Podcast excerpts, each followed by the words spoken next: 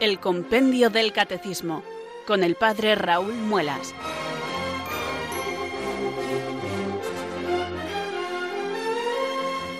Muy buenas tardes, queridos oyentes de Radio María. Son las 4, las 3 en Canarias. Aquí comienza una nueva edición del Compendio del Catecismo. Reciban desde Talavera de la Reina un saludo muy cordial del Padre Raúl Muelas, que un día más les habla desde estos micrófonos de Radio María, la radio de la Virgen, la fuerza de la esperanza. Sed todos bienvenidos.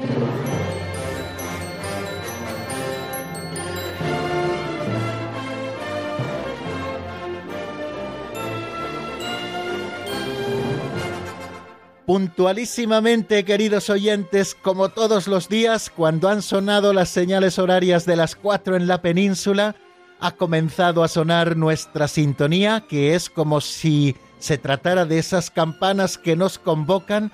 Ayer el padre Eduardo nos hablaba de ello y nos convocan a la catequesis. Tenemos catecismo a través de las ondas cada tarde de lunes a viernes de 4 a 5 en la península, de 3 a 4 en Canarias. Nos dedicamos durante una hora a profundizar en la doctrina católica tal y como nos la enseña nuestro libro de texto que es el Compendio del Catecismo de la Iglesia Católica, un libro precioso y autorizadísimo que nos regaló el Papa Benedicto XVI en el año 2005 y que tanto bien está haciendo en la Iglesia, especialmente a nosotros, que desde hace ya muchos años y explicado por muchos sacerdotes, cada tarde nos acercamos a él para recibir y gustar la verdad.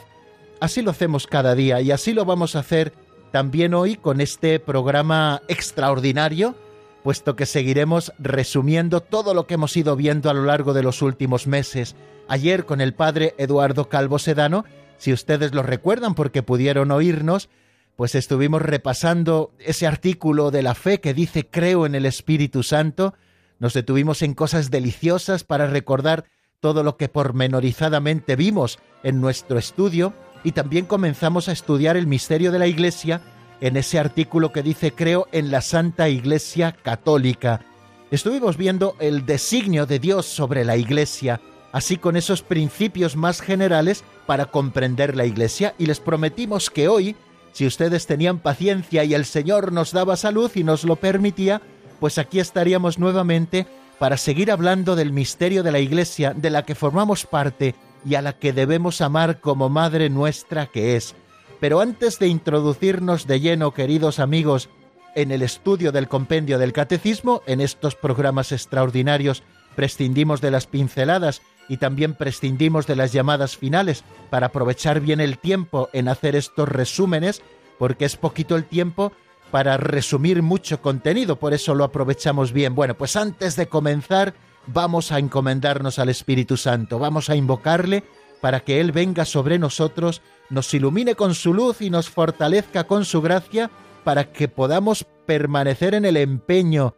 Eh, yo creo que es un empeño maravilloso que nos debe conceder el propio Espíritu de Dios. Por eso rezamos así.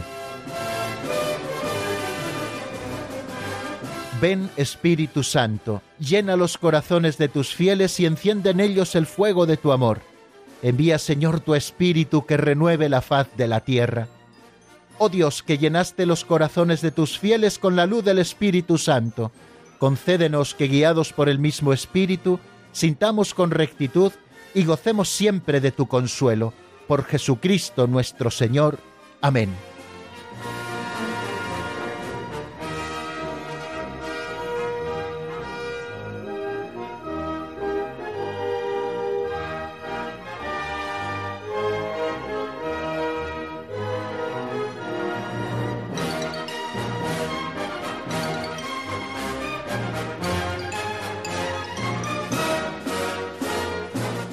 Ahora ya creo que estamos debidamente dispuestos para recibir al padre Eduardo Calvo Sedano, que bien calladito ha estado siguiendo toda esta primera parte y saludo del programa, y que comience él su exposición magistral. Buenas tardes, bienvenido padre Eduardo. Muy buenas tardes. Bueno, pues si algún oyente no nos escuchó ayer y no conoce al padre Eduardo Calvo Sedano, decirles que es un sacerdote teólogo de la diócesis de Palencia, muy vinculado al Pozo de Sicar, que es nuestro otro programa, y muy vinculado ya también, casi desde el principio, al compendio del catecismo. De vez en cuando le llamamos para hacer resumen cuando cerramos algún capítulo importante, como hemos hecho recientemente, le llamamos para que Él nos ayude a hacer repaso de todo lo que hemos visto y a ir fijando conceptos y que éstos comiencen a formar parte de nuestro patrimonio interior.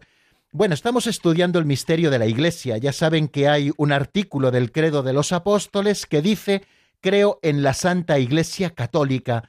Ayer comenzamos a estudiarlo, ese epígrafe del compendio que dice la Iglesia en el designio de Dios, lo que significa la palabra Iglesia, las imágenes que en la Biblia encontramos que se refieren a la Iglesia, cuál es el origen y consumación de la Iglesia, su misión, por qué la Iglesia es un misterio, qué significa que la Iglesia es sacramento universal de salvación.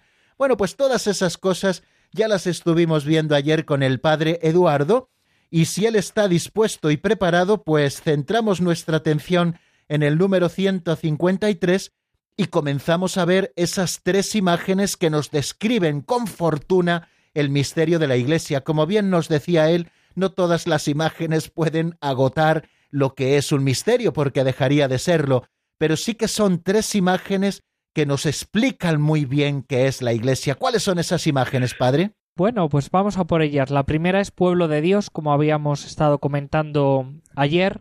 La imagen de la Iglesia como pueblo de Dios nos recuerda que la Iglesia está formada por un grupo de, de personas con una misma identidad y con elementos también comunes elementos comunes que aglutinan, que unen, que ayudan a caminar. Un pueblo además decimos en marcha. En la Sagrada Eucaristía una de las canciones que a mí me gustan y que muchas veces se utiliza como canción de entrada es esa que dice somos un pueblo que camina y juntos caminando podremos alcanzar otra ciudad que no se acaba. Bueno, pues nos indica que somos un pueblo peregrino, un pueblo que no vive en su patria definitiva, sino que va caminando hacia otra ciudad, hacia la Jerusalén celeste.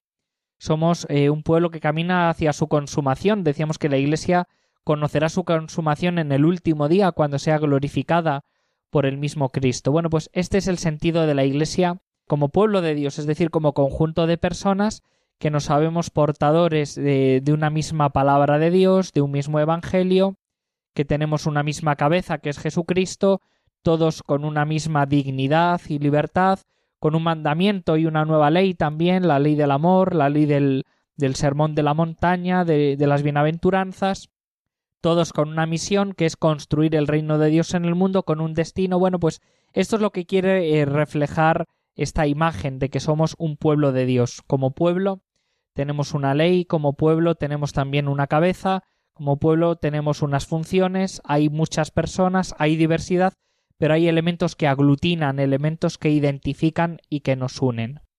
Y bueno, eh, el catecismo también nos quiere indicar que este pueblo de Dios participa de las tres funciones de Cristo. Lo reflejamos claramente en el día del bautismo, cuando empezamos a formar parte de este pueblo, cuando entramos a formar parte de la Iglesia por el sacramento del bautismo, en el momento de la crismación se dice, ¿no? te ungimos eh, con este oro para que formes parte de Cristo sacerdote, profeta y rey. Bueno, son las tres funciones de Cristo. Cristo es sacerdote, Cristo es profeta y Cristo es rey. Y el cristiano participa de estas tres funciones de Cristo, del Mesías. La función sacerdotal, todos participamos de un mismo sacerdocio, que conocemos como sacerdocio común de los fieles, y que nace del bautismo, todos, hombres y mujeres, participamos del sacerdocio común de los fieles que se recibe en el bautismo, que es diferente eh, la participación, me refiero, de la participación que, que recibimos por medio del sacramento del orden los sacerdotes. El sacerdocio de Cristo es único, pero la forma de participar en ese sacerdocio es totalmente diferente en el caso del sacramento del bautismo como en el caso del sacramento del orden sacerdotal. Es una participación, dice la teología, esencialmente diferente, esencialmente diferente. Bueno, pues sacerdote es aquel que se relaciona con Dios y que hace de mediador entre Dios y los hombres. Sacerdote es el que hace de puente, hace de pontífice, el que tiende puentes entre Dios y los hombres. Todos estamos llamados a tender puentes entre Dios y los hombres, a interceder los unos por los otros, a ofrecer víctimas, sacrificios, sobre todo de la vida, de la propia vida, a Dios nuestro Padre.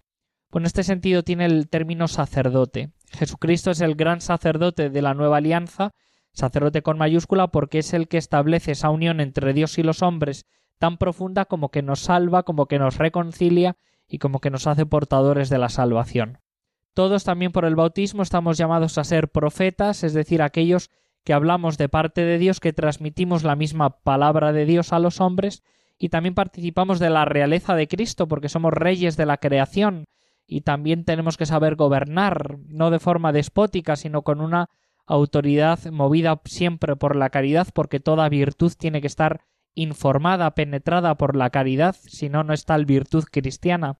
Así que también participamos de esa realeza que procede del mismo Jesucristo y que se manifiesta sobre todo en el servicio. Jesucristo manifiesta sobre todo su reinado, su realeza, por medio del perdón, de la misericordia y del servicio, especialmente a los más pobres y a los que sufren. Bueno, si usted nos recordaba una canción cuando empezaba a hablarnos de la primera imagen, pueblo de Dios, el pueblo que camina, a mí me refiere otra canción, esto último que nos ha estado diciendo, que también conocerán nuestros oyentes, pueblo de reyes, asamblea santa, pueblo sacerdotal, pueblo de Dios, bendice a tu Señor. También es un bonito resumen y las canciones nos ayudan también a fijar los conceptos. Bueno, decimos que la Iglesia es pueblo de Dios, pero también decimos que la Iglesia es cuerpo de Cristo. ¿Qué nos da a entender esta imagen? Bueno, es otra de las imágenes. Un cuerpo está formado por diversos miembros, tiene diferentes partes. Todas ellas son importantes y sobre todo la cabeza, porque sin la cabeza el cuerpo no puede subsistir. Esta realidad de diríamos que quiere acentuar la unidad porque el cuerpo es uno, pero a la vez la diversidad porque hay muchos miembros, es lo que quiere destacar el hecho de, de utilizar esta imagen de la Iglesia como cuerpo, como cuerpo de Cristo. En la Iglesia hay muchas partes, hay muchos miembros, todos necesarios, pero Cristo es el fundamental y es la cabeza. También quiere indicar esta imagen la profunda unión que hay en todo el cuerpo, porque la mano no puede decir al pie no me importas, sino que todos están unidos por, por la unidad del propio cuerpo y todos están llamados también a una actitud coordinada, una actitud de ayuda, etcétera. Este, este sentido, diríamos, de organismo es el que quiere acentuar la imagen que acabamos, que acabamos de escuchar. Y, bueno, pues eh, además es muy utilizada por San Pablo, con distintos también matices, pero sobre todo queriendo indicar este sentido orgánico y también el sentido, diríamos, de autoridad. En el caso del cuerpo queda clarísimo que la autoridad viene de la cabeza, que es la que tiene que gobernar para que todo vaya bien. Cuando el cerebro no va bien, todo va mal. Bueno, pues efectivamente esta imagen es lo que quiere recalcar también, que Cristo es la autoridad dentro de la Iglesia y que Cristo también es el que garantiza que la Iglesia vaya por buen camino. Y la otra imagen es la de templo del Espíritu Santo. Eh, ¿Qué queremos dar a entender cuando decimos que la Iglesia es templo del Espíritu Santo? Bueno, lo que queremos indicar es esa realidad invisible que habita dentro de la Iglesia. Decíamos que el Espíritu Santo es como el alma de la Iglesia. Si la Iglesia no la concibiésemos como templo del Espíritu Santo y nos quedásemos solo con la imagen, por ejemplo, de pueblo de Dios, podría dar la sensación de que la Iglesia es una realidad puramente humana y no una, eh, una realidad humana pero a la vez divina, y la Iglesia es 100% humana, pero también es 100% divina porque el Espíritu Santo está en ella, habita en ella como un alma.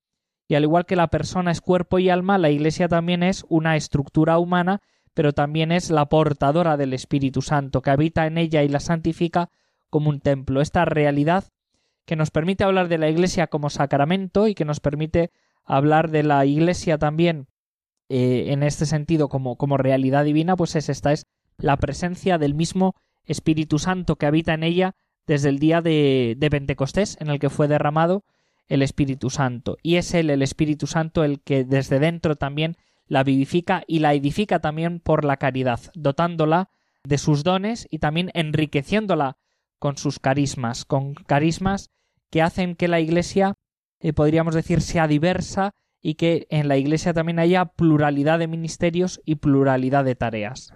Bueno, pues después de estudiar estas tres imágenes, pueblo de Dios, cuerpo de Cristo, templo del Espíritu Santo, vamos a detenernos un momento en la palabra y les ofrezco una canción para poder reflexionar en lo dicho, una canción de la otra orilla titulada Venga tu paz y está sacada de un álbum que lleva ese mismo nombre, Venga tu paz. La escuchamos y enseguida estamos nuevamente juntos para continuar con el misterio de la Iglesia. Venga tu paz, venga tu amor, enséñanos a andar, contigo a caminar, venga tu paz,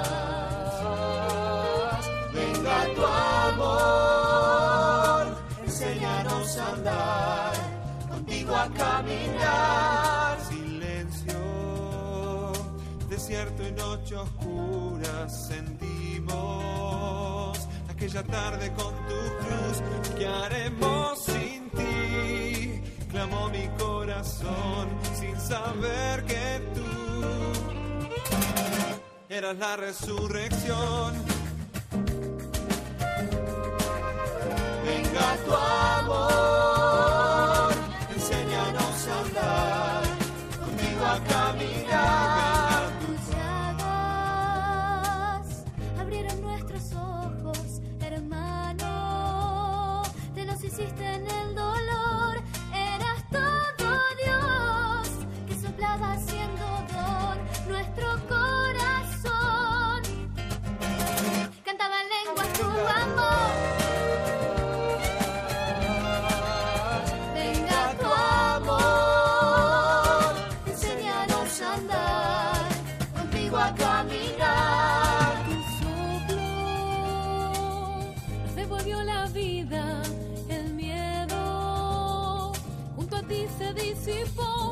Testigos del sol, de la luz de toda luz, gloria a ti, Señor.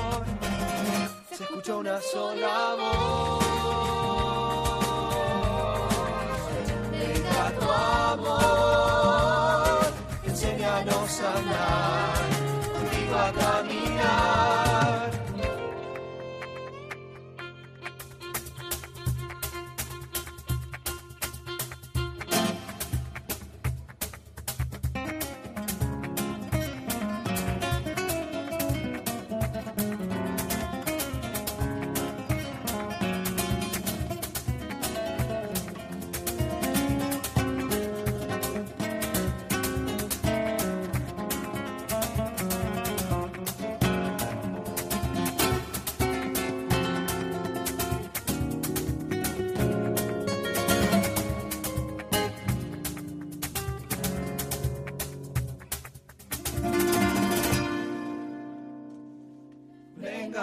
Paz,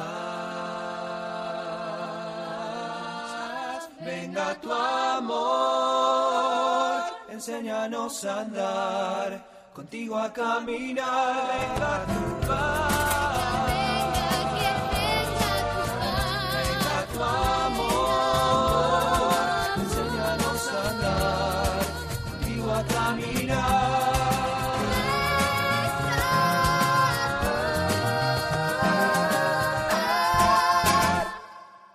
Están escuchando el Compendio del Catecismo con el Padre Raúl Muelas.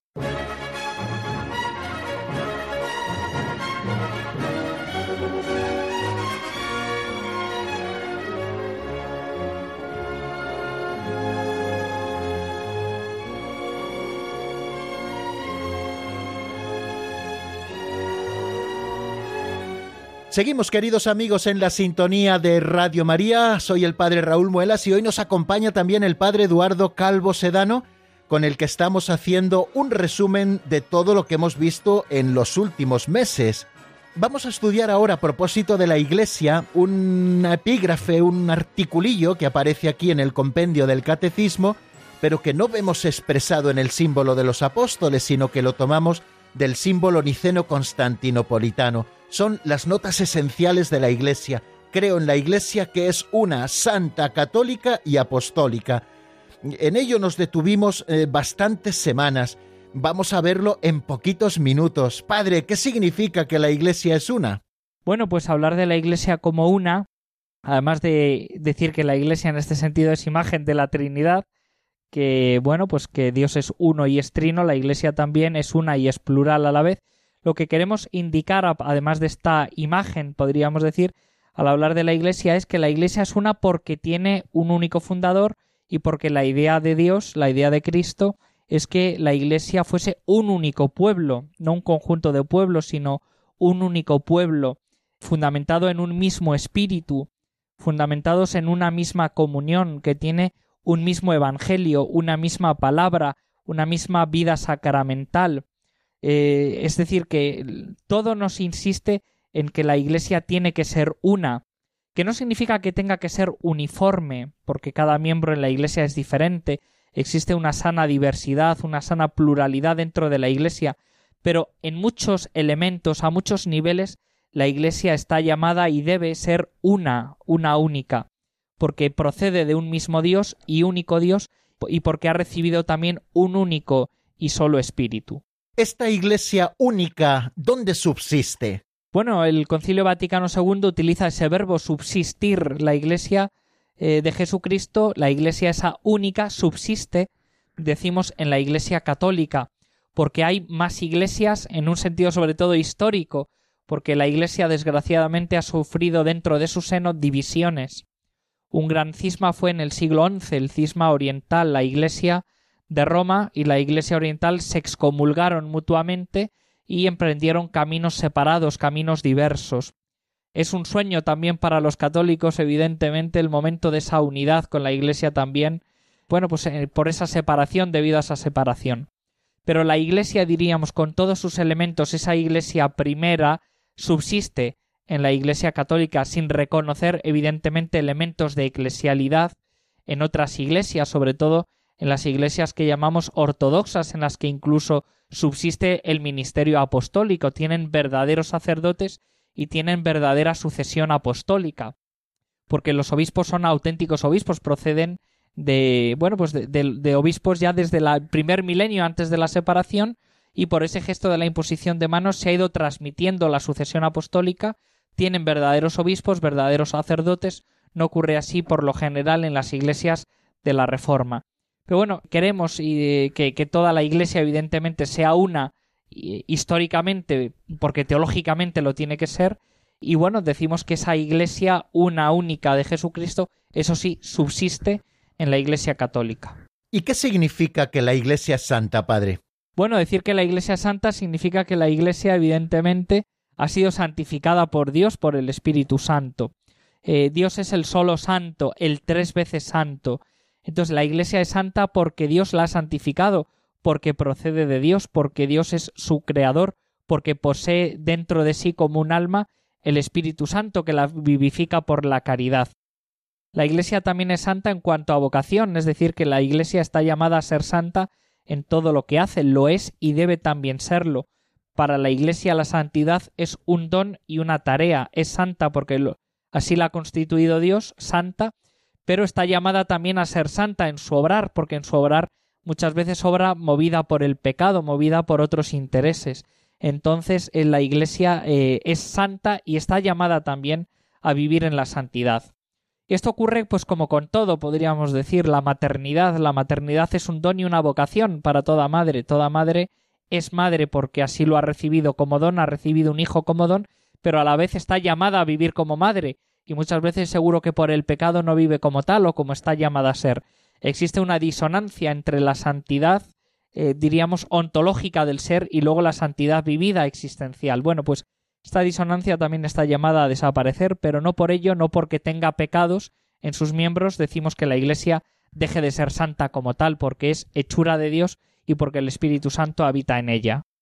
La tercera nota que distingue a la única Iglesia de Jesucristo es que es católica. ¿Qué significa esto? Bueno, católica, católicos significa en griego universal. La Iglesia es universal en varios sentidos.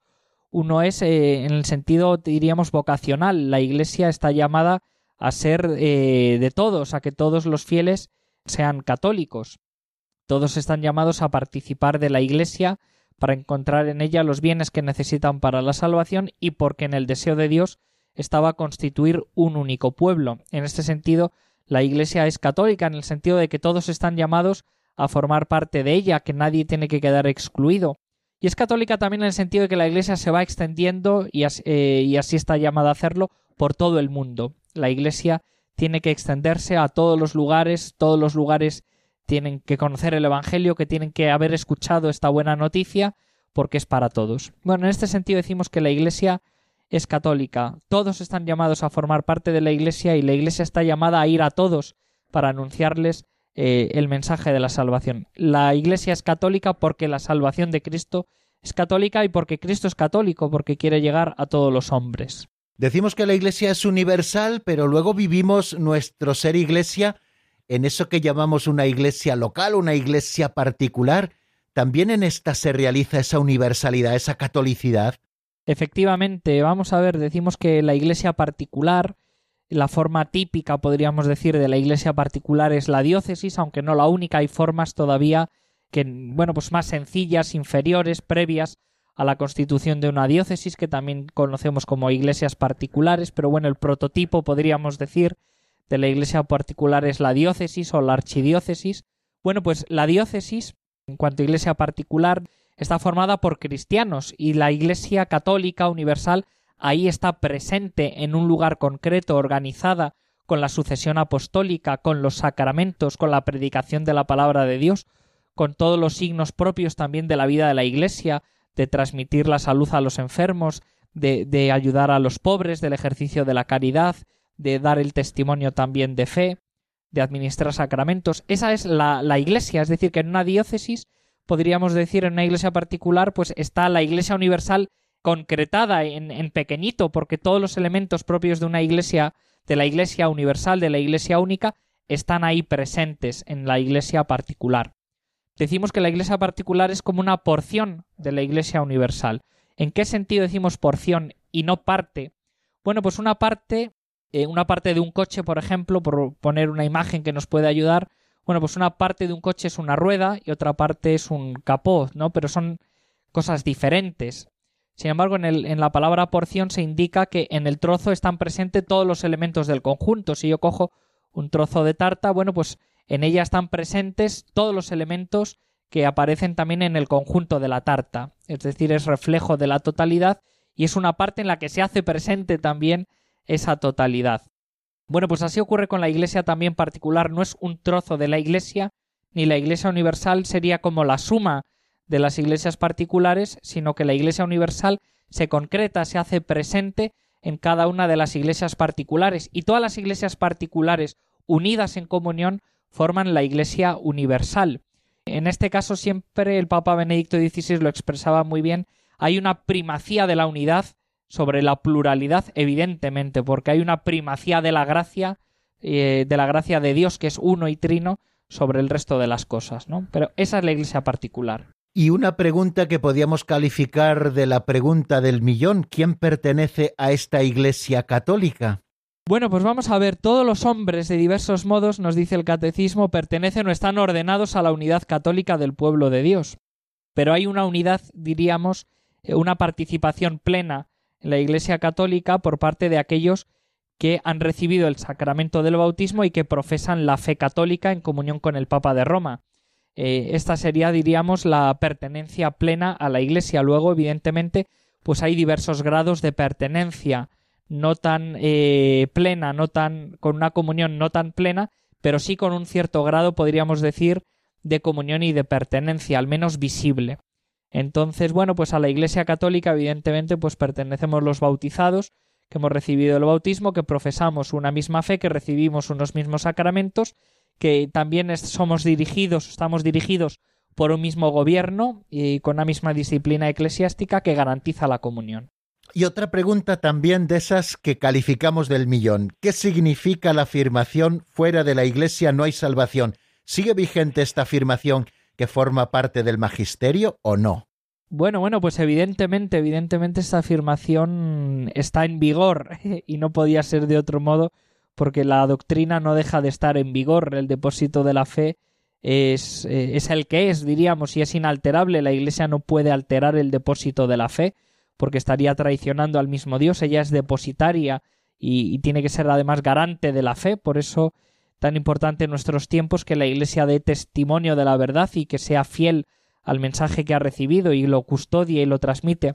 Lo que sí que cambia siempre es el lenguaje, los ejemplos, la forma de expresarla, evidentemente, ¿no? Pero lo que es el depósito de la fe, las verdades, son las que son, son eternas. Bueno, pues esta afirmación fuera de la Iglesia no hay salvación, eso sí que cabe comprenderla, cabe comprenderla y explicarla, porque si tenemos una comprensión de la Iglesia limitada, pues no vamos a entender bien esta expresión. Hemos dicho que hay diversos grados de pertenencia. Entonces, sin un grado de pertenencia a la, Iglesia, evidentemente no hay salvación. Y no hay salvación fuera de la Iglesia en el sentido que la, salvación llega por la mediación de la Iglesia. Es decir, que no existe salvación que pueda llegarnos sin la mediación de la Iglesia, porque Cristo ha querido ligar su salvación al ejercicio de, la Iglesia, al ministerio de la Iglesia.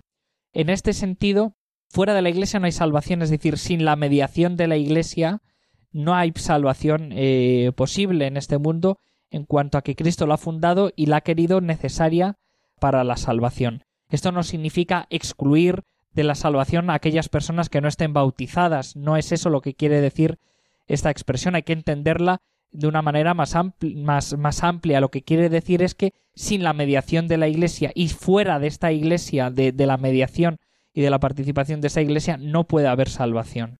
Bueno, padre, también nos habla eh, en este momento el compendio del catecismo de que la Iglesia es misionera. Supongo que un tema que a usted le toca especialmente de cerca, aunque la palabra aplicada a usted no le guste. Díganos, por favor, de qué modo la Iglesia es misionera y por qué le toca el corazón ahora mismo este tema. Bueno, decimos que la Iglesia es misionera por esta catolicidad, porque está llamada a llevar el mensaje del Evangelio a todos los hombres. Eh, la Iglesia tiene una misión, de ahí la palabra, el adjetivo este misionera, es la palabra misión, la Iglesia tiene una misión y es la de propagar la fe, los sacramentos hasta los confines del mundo. En este sentido decimos que la Iglesia es católica, que la Iglesia es, eh, es misionera, porque está llamada a llegar a todos los hombres, a transmitir esa buena noticia, cumpliendo el mandato del Señor, id a todos los pueblos y bautizadlos en el nombre del Padre y del Hijo y del Espíritu Santo.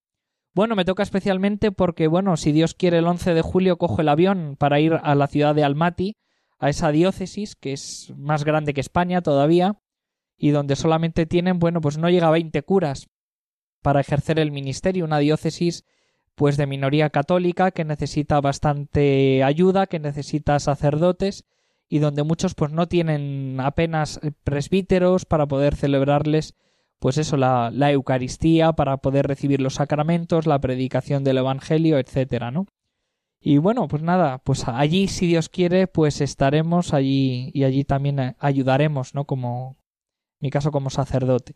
Bueno, pues eh, digo que la, la palabra, el adjetivo es una cuestión personal, desde luego. El adjetivo misionero no me crea ningún problema en absoluto. Es una palabra que me gusta, la iglesia es misionera. Pero la palabra misionero aplicado al sacerdote, pues como que no la termino de identificar, quizá un poco por connotaciones añadidas, ¿no? Como que fuera eh, un añadido, diríamos, extraño al ministerio sacerdotal, y es que todo sacerdote es misionero.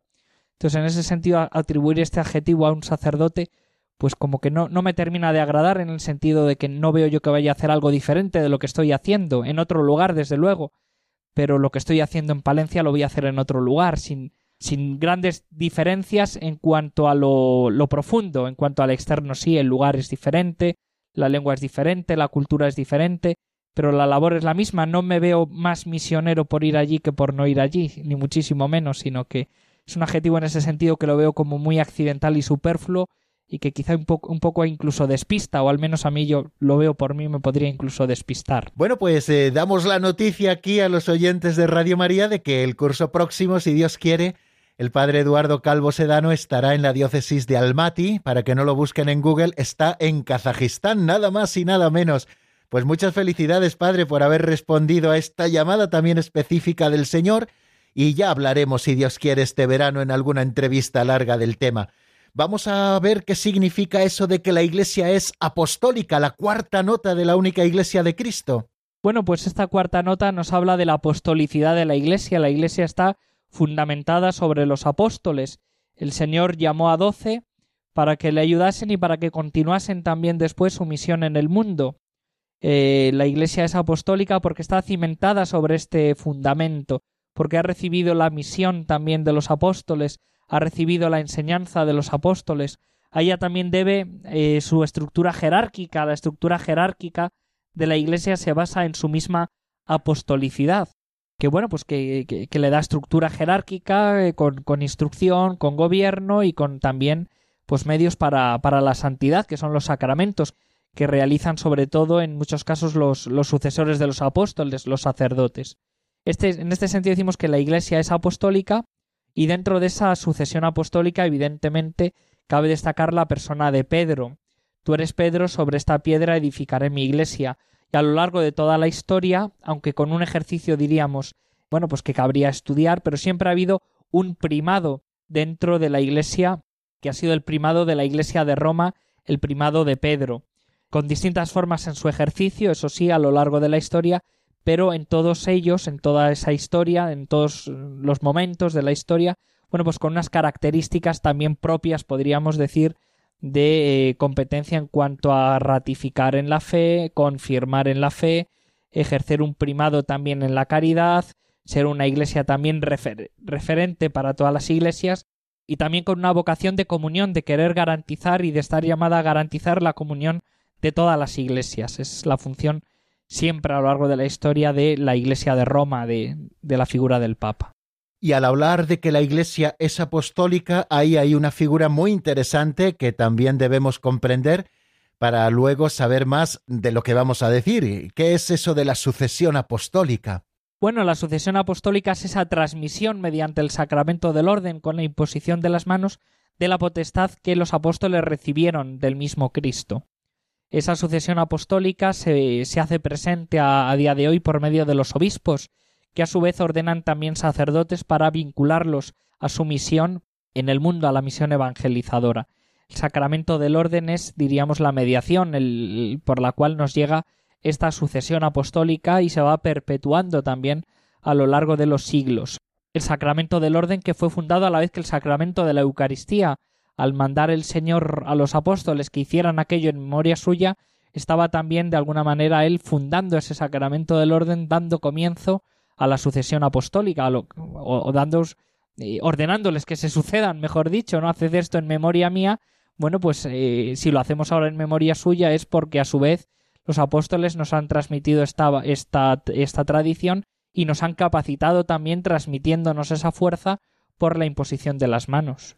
Bueno, acabamos de repasar con el padre Eduardo Calvo Sedano que la Iglesia es una santa, católica y apostólica, estas cuatro notas esenciales de la Iglesia de Jesucristo, que han de darse todas ellas para poder hablar de la única Iglesia de Jesucristo.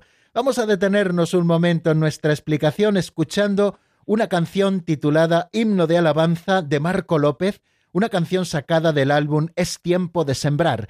Enseguida estamos de vuelta para estudiar quién compone la iglesia.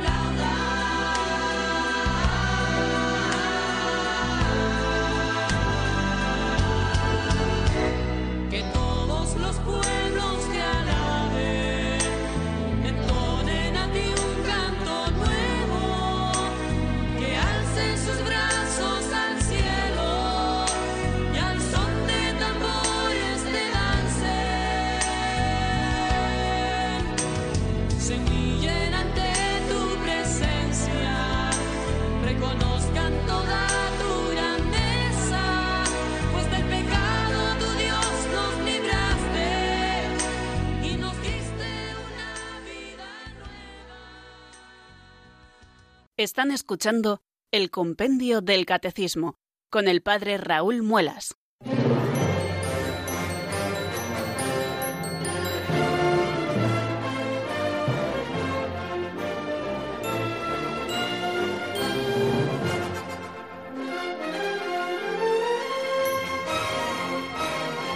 Seguimos en la sintonía de Radio María y hoy no solo estamos con el Padre Raúl Muelas, que es servidor de ustedes, como dice la locución, sino que también nos acompaña, como también ocurrió en el día de ayer, el Padre Eduardo Calvo Sedano, y con él estamos haciendo un precioso resumen de muchísimos números que hemos estado estudiando a lo largo de los últimos meses aquí en el compendio del Catecismo de la Iglesia Católica. Hemos repasado quién es el Espíritu Santo y estamos repasando quién es la Iglesia Católica. Nos queda un epígrafe a propósito de la Iglesia Católica que repasar con el Padre Eduardo y apenas 12 minutos. Así que si les parece y si le parece a usted, Padre Eduardo, pues vamos a ver quién compone la Iglesia, la estructura de la Iglesia. Eh, ¿Quiénes son los fieles? Porque ese es el principio unitario. Tenemos que partir de que todos somos fieles. ¿Quiénes son estos fieles? Efectivamente, los que no son fieles son infieles. bueno, pues muy bien, vamos a ver. Eh, es interesante porque una mirada superficial podría llevar a pensar que, eh, bueno, pues que la iglesia está formada por los curas y las monjas, dicho en un lenguaje popular, ¿no?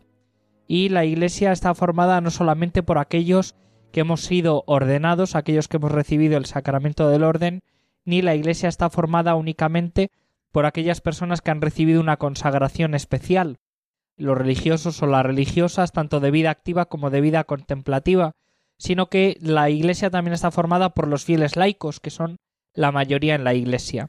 La Iglesia está formada por todos aquellos que han recibido el bautismo. El bautismo es la puerta de entrada para formar parte de la Iglesia. Y a la Iglesia pertenecemos todos los bautizados, con una consagración especial o sin ella, tanto los que hemos recibido el sacramento del orden como los que no. Ese es el criterio para indicar quiénes forman parte de la Iglesia. Y decimos que la Iglesia está constituida de forma jerárquica. Está constituida de forma jerárquica porque Cristo la ha instituido así, con esta estructura, ¿no? Por medio de sacerdotes que garantizan también esa jerarquía. Una jerarquía que no tendremos que entender como las jerarquías en el mundo del gobierno civil, ¿no? Del, del campo civil, del mundo político, ¿no? Porque ya decía el Señor que mi reino no es de aquí, es decir, que la Iglesia está constituida de una forma jerárquica, pero no podemos confundir el gobierno eclesiástico la estructura jerárquica de la Iglesia con las estructuras jerárquicas del, mundo civil, del, del mundo político. Es otro tipo de jerarquía. A mí me gusta la imagen de la pirámide invertida para hablar de la jerarquía en la Iglesia. La estructura de la Iglesia, al hablar de la Iglesia como estructura, con una, como entidad o sociedad con una estructura jerárquica, a veces se ha utilizado la imagen de la pirámide. En la cúspide, eh, diríamos, estarían el Papa, seguidos del colegio episcopal, a continuación los sacerdotes y por último la gran base, que es el mayor número también de los miembros, que sería el pueblo fiel, el pueblo de Dios. Y esa estructura piramidal podría parecer que eh, implica también mm, esa estructura jerárquica como una diferencia también en cuanto a dignidad, honor, etcétera, ¿no? Como que aquellos que están en la cúspide, por el hecho de estar ya en la cúspide, pues gozaran de una situación privilegiada. Y en la iglesia, eh, precisamente, el, el, orden, diríamos, de, de mando va en orden de servicio, es decir, que aquellos que están en la cúspide están llamados a ser los servidores del resto gobierno en, en, en, la iglesia, el gobierno en la iglesia se entiende como diaconía, como servicio de la palabra de Dios, servicio de la liturgia y servicio de la caridad. Por eso digo que, puestos a poner una imagen, creo que es preferible la de la pirámide invertida, donde aquellos que mandan son los últimos, los más pequeños, los que están llamados a servir precisamente al conjunto de todos los fieles, al conjunto de todos ellos. Muy bien, pues creo que más o menos nos queda claro que todos somos fieles por el hecho de estar bautizados y gozamos de una común dignidad que es la de los hijos de Dios y que luego no todos en la Iglesia desempeñamos la misma función. Eh, unos eh, son los ministros sagrados que han recibido, además del bautismo, otro sacramento que es el sacramento del orden, en cualquiera de sus grados. otros han recibido el bautismo, que son los fieles laicos, y luego de unos y otros se constituye lo que llamamos la vida consagrada. Pero ¿por qué instituyó el Señor una jerarquía en la Iglesia, unos ministros sagrados? Bueno, pues el Señor eh, quiso constituir una jerarquía precisamente para apacentar al pueblo de Dios, es decir, para que tuvieran un grupo de personas que les sirviesen, que les orientasen, que les acompañasen, que les proporcionasen los sacramentos y que ejercieran también una labor, diríamos, de guía espiritual semejante a la que utilizó Cristo como cabeza. De hecho, por el sacramento del orden, los sacerdotes, también evidentemente los obispos, los sacerdotes participamos de esa dimensión de Cristo cabeza, participamos del ministerio de Cristo como cabeza de la Iglesia, llamado a gobernarla, llamado a servirla, llamado también a ejercer ese servicio, como he dicho, de la palabra, de la liturgia y de la caridad. Todos eh, diríamos colegialmente, porque el Señor envió a doce, es decir, que instituyó un colegio apostólico. La jerarquía en la Iglesia está llamada a vivir la colegialidad. Eh, a día de hoy además está como muy de moda la palabra sinodalidad, que no tiene que ver nada con el tema de la democracia, sino simplemente con el trabajo común, sabiendo que todos somos partícipes de un mismo espíritu y que es imprescindible dentro de la Iglesia que todos vivamos en comunión, primero con el Papa, evidentemente, pero también entre nosotros y de esa comunión, de ese eh, trabajar juntos, de ese discernimiento también conjunto, de colaboración, bueno, pues eh, ahí es donde se fragua, diríamos, esa colegialidad de la Iglesia tan necesaria para un sano ejercicio también de la vocación recibida y un sano ejercicio también del ministerio en la Iglesia. Eh, al hablar de la jerarquía, una figura importantísima es la figura del Papa y también la de los sucesores de los eh, apóstoles, el colegio episcopal que forma, como decimos, un propio colegio. ¿Cuál es la misión del Papa y cuál es la misión de ese colegio de los obispos? Muy bien, bueno, pues el Papa como sucesor de Pedro y obispo de Roma es el que tiene que garantizar la unidad en la Iglesia, tiene que manifestarla de una manera visible y a la vez también tiene que realizarla, es decir, que con su ejercicio del ministerio petrino tiene que procurar que toda la Iglesia viva unida, que toda la Iglesia extendida por tantos lugares viva en plena comunión. Es el que tiene que garantizar la comunión de todas las iglesias y confirmar también a los hermanos en la fe es la misión del Papa. Y la misión del, Colegio de los Obispos, en comunión con el Papa, es precisamente la misión del, mismo Cristo, es decir, prolongar la misión de Cristo en, en el mundo, de anunciar el Evangelio, de administrar los sacramentos, de interpretar también con su magisterio auténtico la palabra de Dios, de transmitir ese depósito de la fe en un lenguaje actual. Bueno, pues la labor de los, de los obispos es precisamente continuar con esa misión que él viene de Jesucristo y es continuar también con esta labor de la Iglesia. Dentro de la Iglesia ellos evidentemente pues tienen una responsabilidad especial como parte de su estructura jerárquica que son.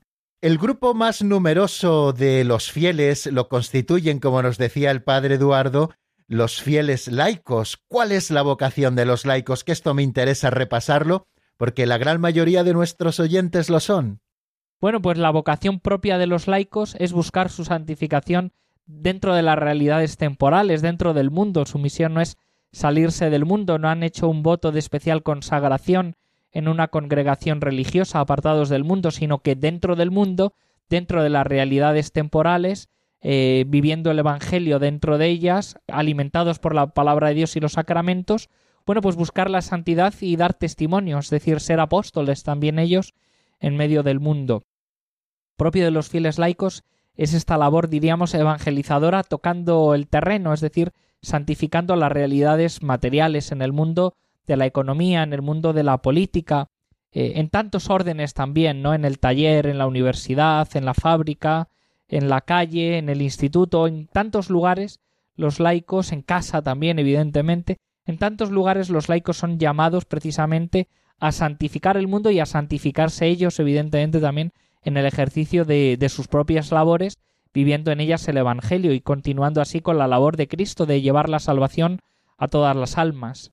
Y ejercitándose también en esa misión sacerdotal de Cristo, profética de Cristo y regia de Cristo, que no podemos detenernos ahora en ella, pero que pueden ustedes recurrir a los podcasts de los últimos días. Y también eh, al hablarnos de quién constituye la Iglesia, el compendio del catecismo nos habla de la vida consagrada, que no forma parte de la estructura jerárquica de la Iglesia, pero sí de su vida y de su santidad. ¿Qué es la vida consagrada y por qué es tan importante en la Iglesia? Bueno, la vida consagrada es un estado de vida dentro de la Iglesia, distinto del estado de vida matrimonial. Eh, dentro del, de la Iglesia pues hay una gran diversidad, hay dones carismáticos y dones jerárquicos. La vida consagrada pues estaría dentro de estos dones carismáticos que el Espíritu Santo va, va suscitando dentro de su Iglesia para, diríamos, acentuar y llevar a cabo algunos de los aspectos concretos eh, de la vida cristiana y del Evangelio. Eh, existen personas consagradas para el trato en, eh, especialmente con los pobres, para el trato especialmente con los enfermos, para la enseñanza, para alguna labor, podríamos decir, eclesial que el Espíritu Santo, pues bueno, pues les alienta de una manera especial y para la que también el Espíritu Santo, bueno, pues les anima bajo su inspiración de una manera especial para que vivan ahí las virtudes y vivan también eh, el ejercicio de la caridad y la perfección cristiana. La consagración se caracteriza sobre todo por los votos evangélicos, por los consejos evangélicos, que son pobreza, castidad y obediencia. A partir de esa forma concreta de vivir la pobreza, la castidad y la, y la obediencia, las personas consagradas dentro de una congregación, dentro de un instituto, pues viven esa consagración especial, dan respuesta a esa vocación singular de Dios y viven bajo el carisma también recibido, sobre todo a partir de su normativa particular, de sus constituciones y de la inspiración que ha recibido también el fundador. Es mm, crucial que eh, todos los consagrados vivan de acuerdo con el carisma recibido, en fidelidad al carisma recibido, manifestado en, en las constituciones, en los escritos fundacionales y en la voluntad también del fundador, que es el que recibe también esa fuerza, esa llamada del Espíritu Santo para iniciar una cosa nueva en respuesta a esa voluntad de Dios de que haya una labor concreta, un campo concreto que sea desarrollado con un carisma especial dentro de la Iglesia. Bueno, pues nos tiraríamos toda la tarde escuchando al padre Eduardo Calvo Sedano, pero ya saben que lo que comienza debe tener fin y el fin de este programa de hoy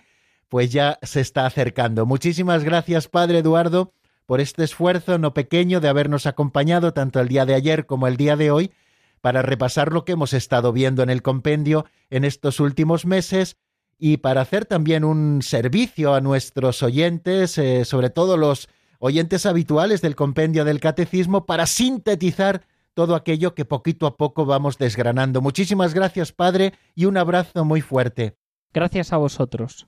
Y a ustedes, queridos oyentes, decirles que mañana volvemos a tener una cita aquí en Radio María a las cuatro en punto de la tarde en la península, a las tres en Canarias, pues puntualísimamente comenzaremos una nueva entrega del compendio del catecismo y comenzaremos a estudiar otro artículo de la fe que verdaderamente les resultará apasionante. Creo en la comunión de los santos.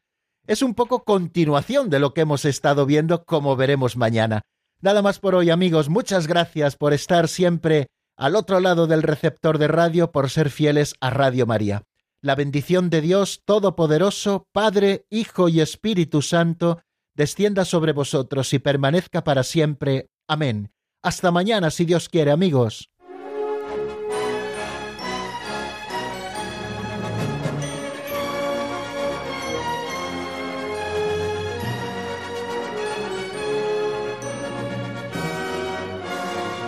El Compendio del Catecismo con el Padre Raúl Muelas.